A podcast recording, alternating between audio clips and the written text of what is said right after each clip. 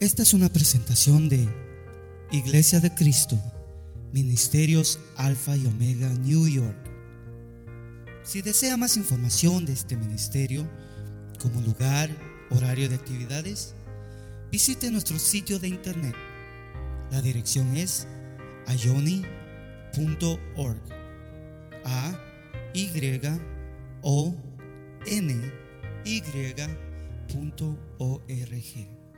Allí encontrará diferentes recursos y enlaces a nuestras plataformas sociales que deseamos sean de bendición para su vida.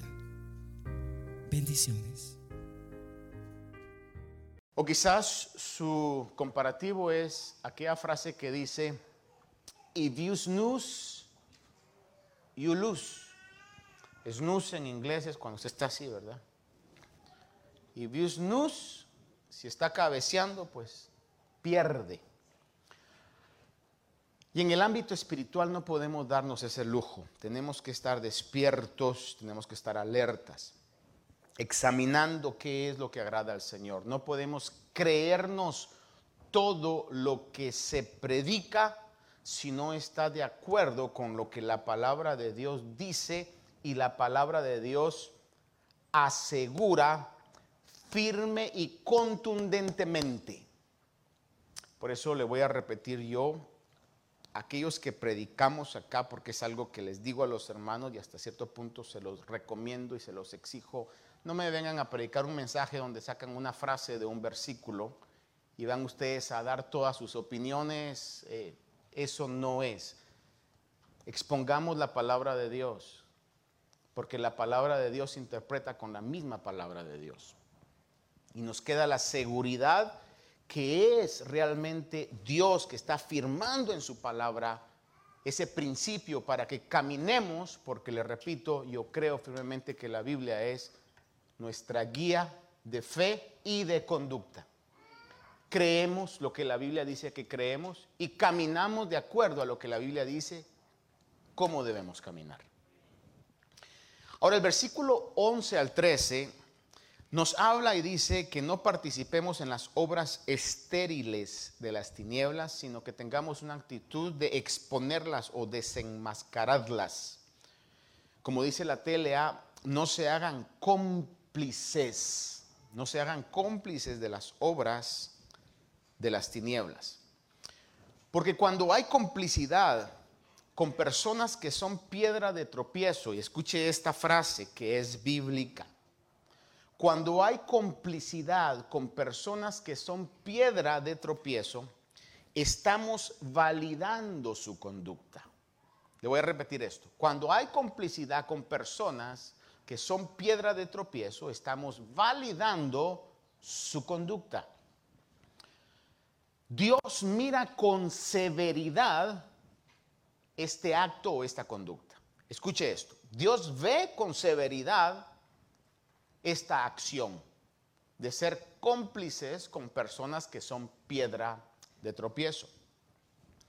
Quiero leerle dos versículos donde el Señor claramente lo dice. Mateo 13 del 40 al 42 dice, por tanto, así como la cizaña se recoge y se quema en el fuego, de la misma manera será en el fin del mundo el Hijo del Hombre enviará a sus ángeles y recogerán de su reino a todos los que son piedra de tropiezo y los que hacen iniquidad y los echarán en el horno de fuego y allí será el llanto y el crujir de dientes.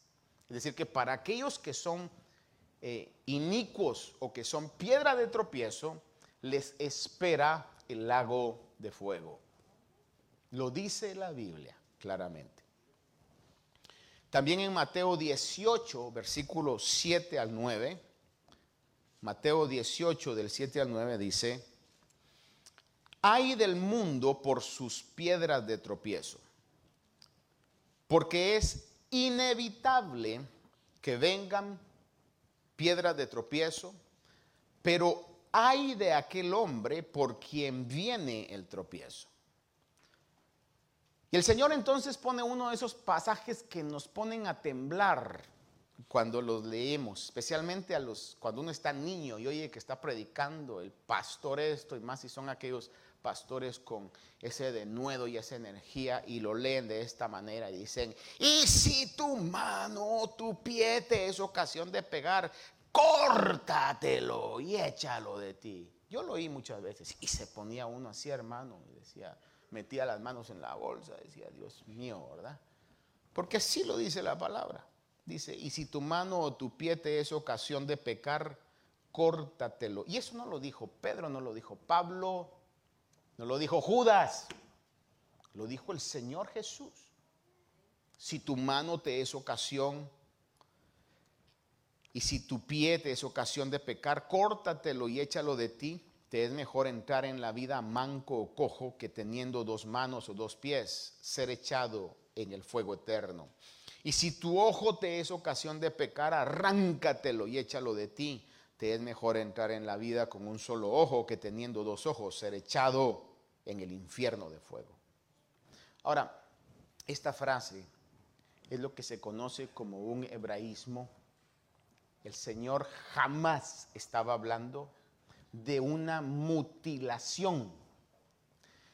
¿Por qué razón? Porque el que tiene iniquidad en su corazón, cuando yo tengo iniquidad en mi corazón, no voy a decir el que tiene porque yo tengo maldad y pecado en mi corazón. La maldad que hay en mi corazón, que entra por mis ojos, aunque me saque los dos ojos, me las voy a imaginar.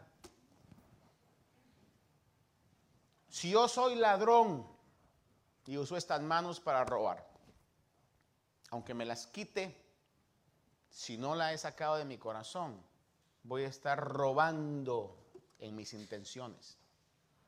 Recuérdese usted que el Señor aún habló y dijo, habéis dicho, no odiarás a tu hermano, o no matarás, mas yo digo, todo aquel que le diga, tonto, estúpido, esa es la expresión que Señor está diciendo ya lo ha matado en su corazón.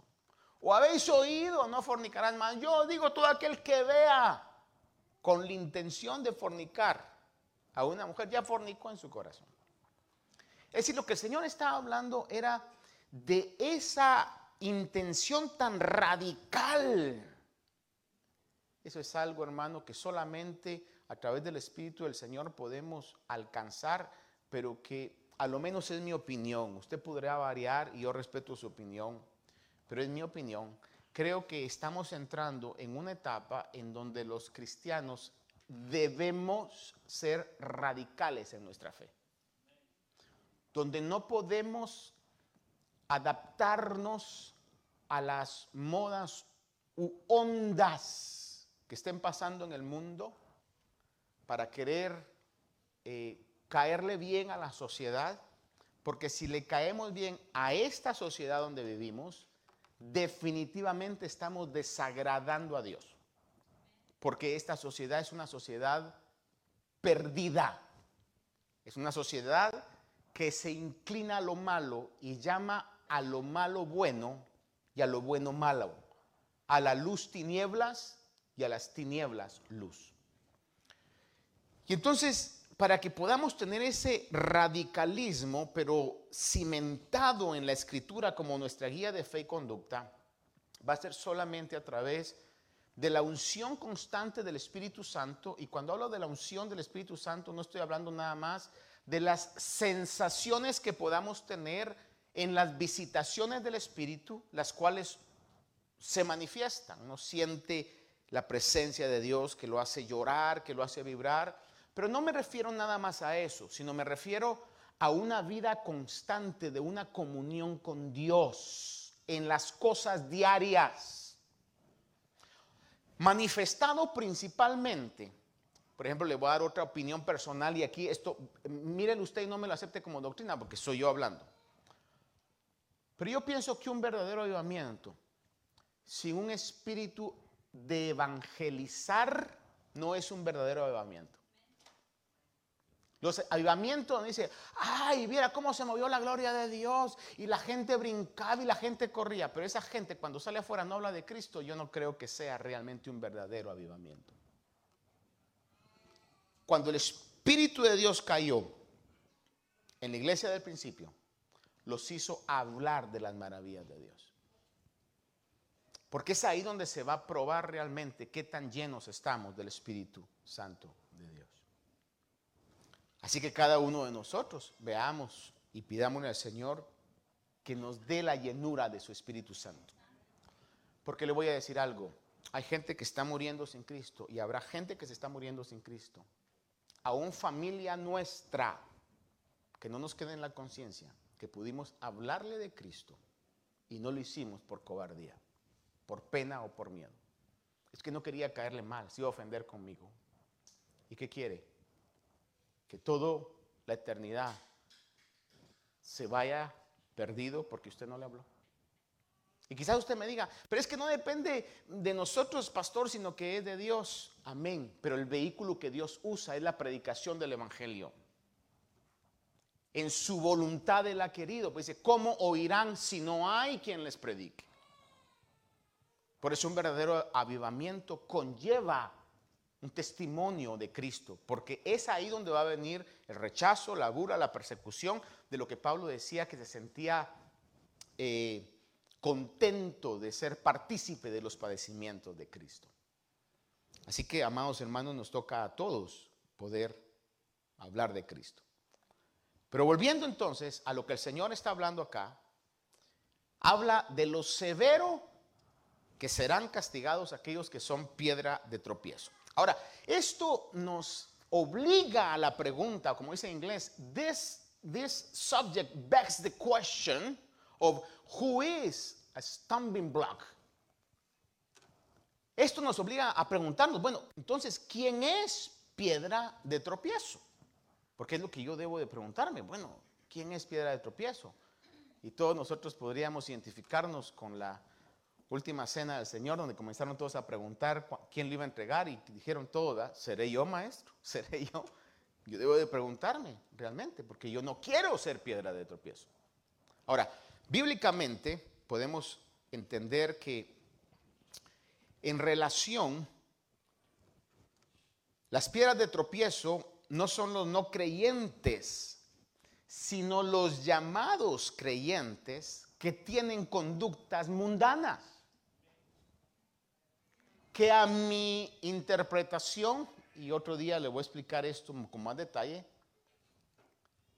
es que son aquellos que dicen ser lo que se conoce como tibios, pero que realmente nunca han tenido al Señor en su corazón. Que dicen ser cristianos, pero viven como no cristianos, viven como mundanos. Primera de Corintios 5, del 9 al 11 lo dice de esta manera. El apóstol Pablo hablando dice, Primera de Corintios 5 del 9 al 11. En mi carta os escribí que no anduvierais en compañía de personas inmorales.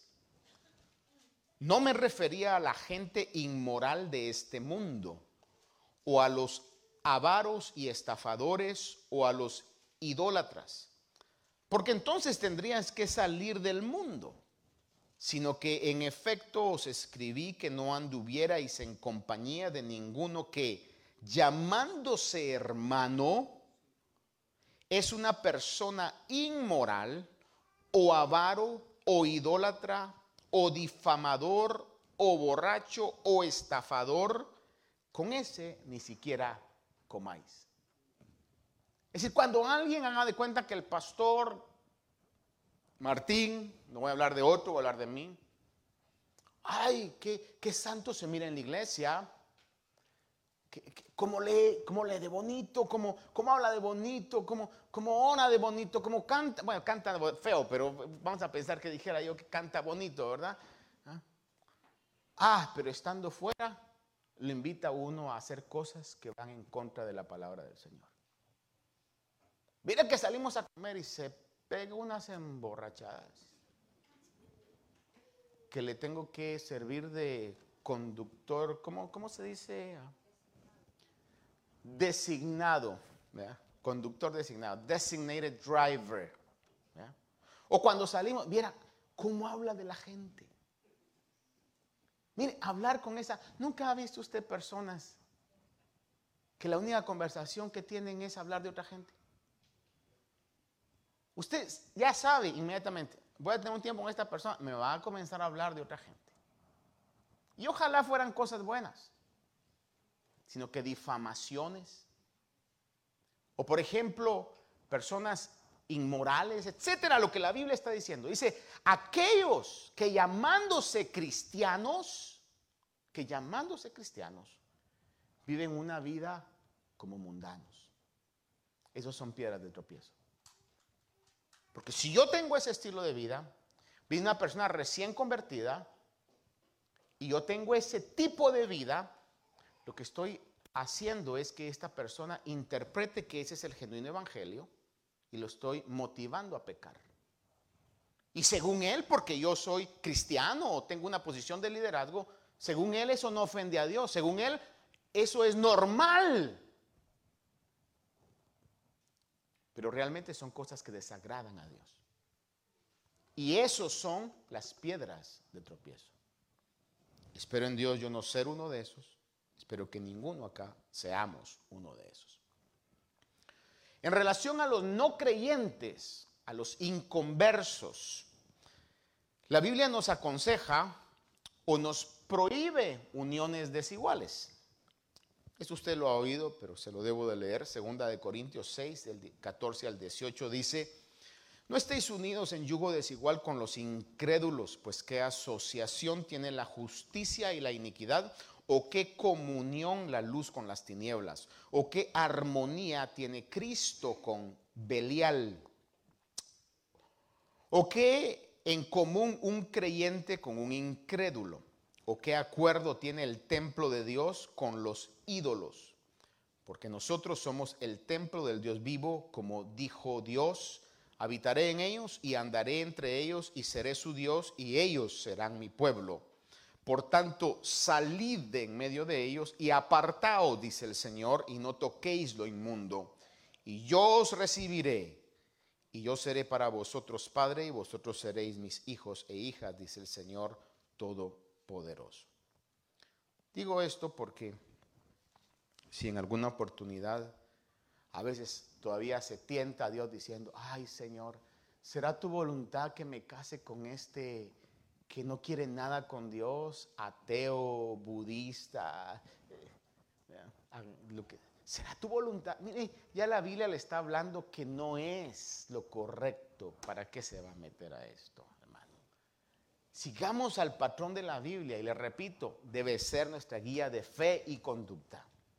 Obviamente, si ya venimos al Señor así, pues, y una de las partes se convierte, es decir, el esposo o la esposa se convierte, la misma Biblia nos aconseja, dice, no se separen. Porque entró a la iglesia y, le, y entonces ahora lo confronta el Señor y dice, me voy a separar. Dice, no se separe. Porque por medio de usted su hogar es santificado. Lo que la Biblia dice. Pero si ya estamos en el Señor, lo que debemos de hacer es buscar esa unión. Y no solamente en el matrimonio, hablemos, por ejemplo, a veces de, los negocios, hermano. Mire, tenemos la oportunidad, mire, pero, pero ¿será que lo hago solo? Solo me va a costar más, pero mire, hay una persona y no quiere nada con Dios, pero, pero me va a echar la mano y va a poner el capital. Y mire, poco a poco le va a comenzar a exigir más, más, más, más, hasta que usted va a amar más su negocio que a Dios que le dio el negocio. Y eso nos convierte en idólatras. Yo he visto eso muy común y me da una terrible tristeza ver cómo es que el mundo todavía sigue cobrando victorias en gente, hipnotizándonos por las cosas de este mundo cuando abandonamos las cosas de Dios, que son las más importantes en nuestra vida. Verso 14, 5.14, dice, hablando acerca de esa actitud tan radical que tenemos que tener de pelear en contra de, las tinieblas y desenmascarar las obras de las tinieblas. En el verso 14 añade y dice, 5.14 de Efesios, por esta razón dice, despierta tú que duermes y levántate de entre los muertos y te alumbrará Cristo. This is why it is said, Wake up, sleeper, rise from the dead, and Christ will shine on you. Por esta razón, o sea, por, por, la, lo, lo serio de esto, dice, despiértate tú que duermes. Wake up, sleeper. Rise from the dead, and Christ will shine on you. Despiértate tú que duermes, levántate de entre los muertos y te alumbrará Cristo.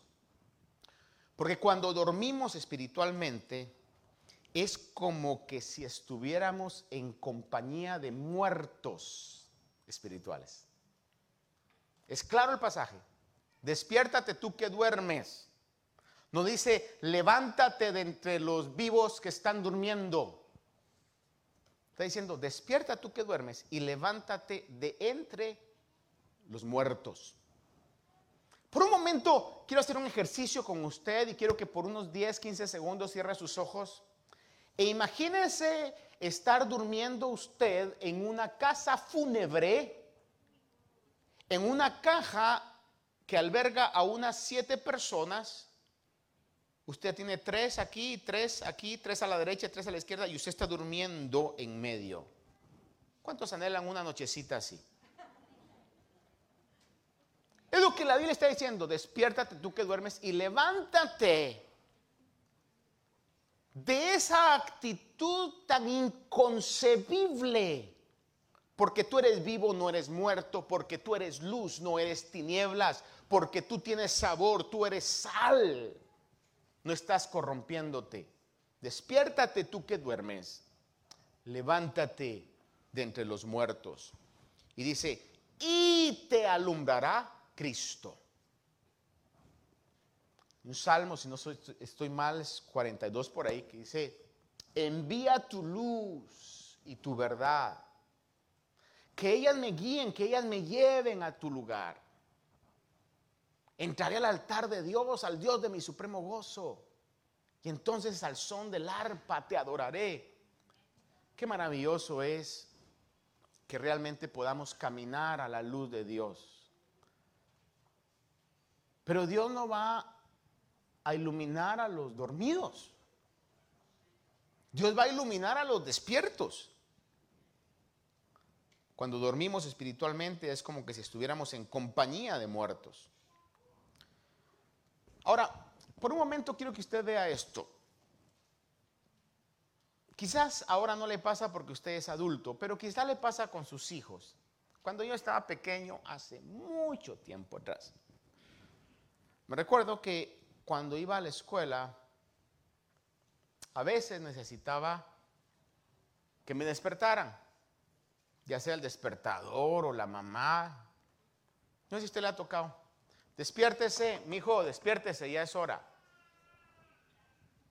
Y le da cinco minutos, ¿verdad? Si aún nos damos cinco minutos, cinco minutos más y me levanto. Se queda usted. Al rato otra vez, ¿verdad? Despiértese, ya pasaron cinco minutos. Hasta que tiene que tomar una medida drástica para que se levante. Dios cumple en despertarnos. Dios habla, hermanos. Y estoy seguro que cada uno de ustedes, porque ustedes son la niña de los ojos del Señor, si han sido escogidos, y han sido salvos, Dios tiene un plan para cada uno de ustedes, distinto al mío, distinto del vecino, pero Dios tiene un plan para cada uno de ustedes. Y a cada uno de nosotros el Señor en su momento determinado nos está despertando. Pero tenemos que hacer el esfuerzo de levantarnos. ¿Sí me explico? Dios cumple, Dios nos despierta. Pero usted va a decidir levantarse o continuar dormido. Romanos 13, del 11 al 14 dice, y hacer todo esto conociendo el tiempo, que ya es hora de despertaros del sueño, porque la hora porque ahora la salvación está más cerca de nosotros que cuando creímos. La noche está muy avanzada y el día está cerca. Por tanto, Desechemos las obras de las tinieblas y vistámonos con las armas de la luz. Andemos decentemente como de día, no en orgías y borracheras, no en promiscuidad sexual y lujurias, no en pleitos y envidias, antes bien, vestidos del Señor Jesucristo y no penséis en proveer para las lujurias de la carne. Haced todo esto conociendo el tiempo que ya es hora de despertaros del sueño. Y ese es el mensaje que creo que Dios nos dice en este tiempo. Ahora, despertarnos o debemos despertar a qué? ¿A qué debemos despertar? Bueno, déjeme darle una opinión muy personal. Creo que debemos despertarnos a la realidad que el retorno de Cristo es una realidad y que debemos estar preparados. ¿Hace cuánto que usted y yo no nos levantamos diciendo, Señor, ¿cómo quisiera que este fuera el último día y que tú vinieras hoy? Para algunos serán días, para otros semanas, para otros años, para otros es un concepto nuevo que nunca lo hemos dicho. Sin embargo, deberíamos estar en esa expectativa porque el Señor dice que el Espíritu y la iglesia dicen, ven, Señor Jesús. Y como yo le explicaba unas meses atrás, la venida del Señor es inminente. ¿Qué quiere decir eso? Que puede pasar en cualquier momento. Debemos despertar a que el retorno de Cristo es una realidad. Debemos despertar a la realidad de que la maldad se ha elevado. ¿O será que me equivoco? Debemos despertar a que no es el mundo de nuestros abuelos, Debemos despertar a que la maldad se ha acrecentado, se ha elevado. Debemos despertar a eso. Hoy usted habla con sus hijos y es obligatorio hablar de drogas, porque en la escuela les venden drogas. Es obligatorio de hablar de relaciones sexuales porque sus compañeros están sexualmente activos. Es obligatorio hoy de hablar de que estén a cuentas con Dios, porque no saben si va a pasar un Columbine o de las otras tiroteos en las escuelas, en su escuela. ¿Cuándo antes habíamos oído todo ese tipo de situaciones? No es la época de nuestros abuelos. Hermanos, es tiempo que clamemos a Dios. Y que nos dejemos de tanta tontería por lo material solamente. Es tiempo que podamos Decirle, Señor, me tienes con vida, sobreviví del COVID, sobreviví de esto, Señor, por algo, Dios mío. Hagamos que nuestra vida cuente. Hagamos que nuestra vida cuente para algo. Despertémonos a la realidad que el Señor puede venir. Despertemos a que no es el tiempo de nuestros padres ni de nuestros abuelos. La maldad se ha acrecentado. Despertemos a la realidad que debemos tomar medidas radicales para guardar nuestra vida de pecados recurrentes. ¿Qué es un pecado recurrente? Ah, de cuenta, estoy hablando sin saber nada. Voy a pensar que usted tenía un problema de drogas. Voy a pensar que tiene un problema de drogas. Y es creyente, pero ese es un área donde el diablo llega y usted eh, hermano, es, su lucha. A pesar que a usted le gusta la marihuana. Porque ahora hasta legales, ¿verdad? Entonces esa es su lucha. Y usted dice, ay, es que siempre que paso por esa calle, el diablo me sale con este personaje en la bicicleta, me ofrece. Pues no pase por esa calle, amigo. Esperamos que esta meditación haya bendecido su vida. Si desea más información de este ministerio, como lugar, horario de actividades, visite nuestro sitio de internet. La dirección es ayoni.org. A Y O N Y.org. Allí encontrará diferentes recursos y enlaces a nuestras plataformas sociales que deseamos sean de bendición para su vida. Bendiciones.